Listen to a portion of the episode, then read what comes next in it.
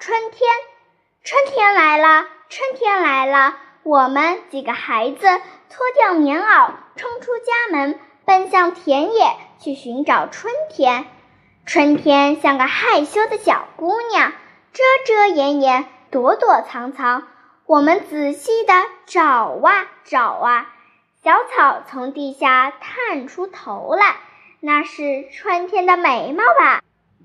早开的野花，一朵两朵，那是春天的眼睛吧？树木吐出点点嫩芽，那是春天的音符吧？解冻的小溪叮叮咚咚，那是春天的琴声吧？春天来了，我们看到了它，我们听到了它，我们闻到了它，我们触到了它。它在柳枝上荡秋千，在风筝尾巴上摇啊摇。它在喜鹊、杜鹃嘴里叫。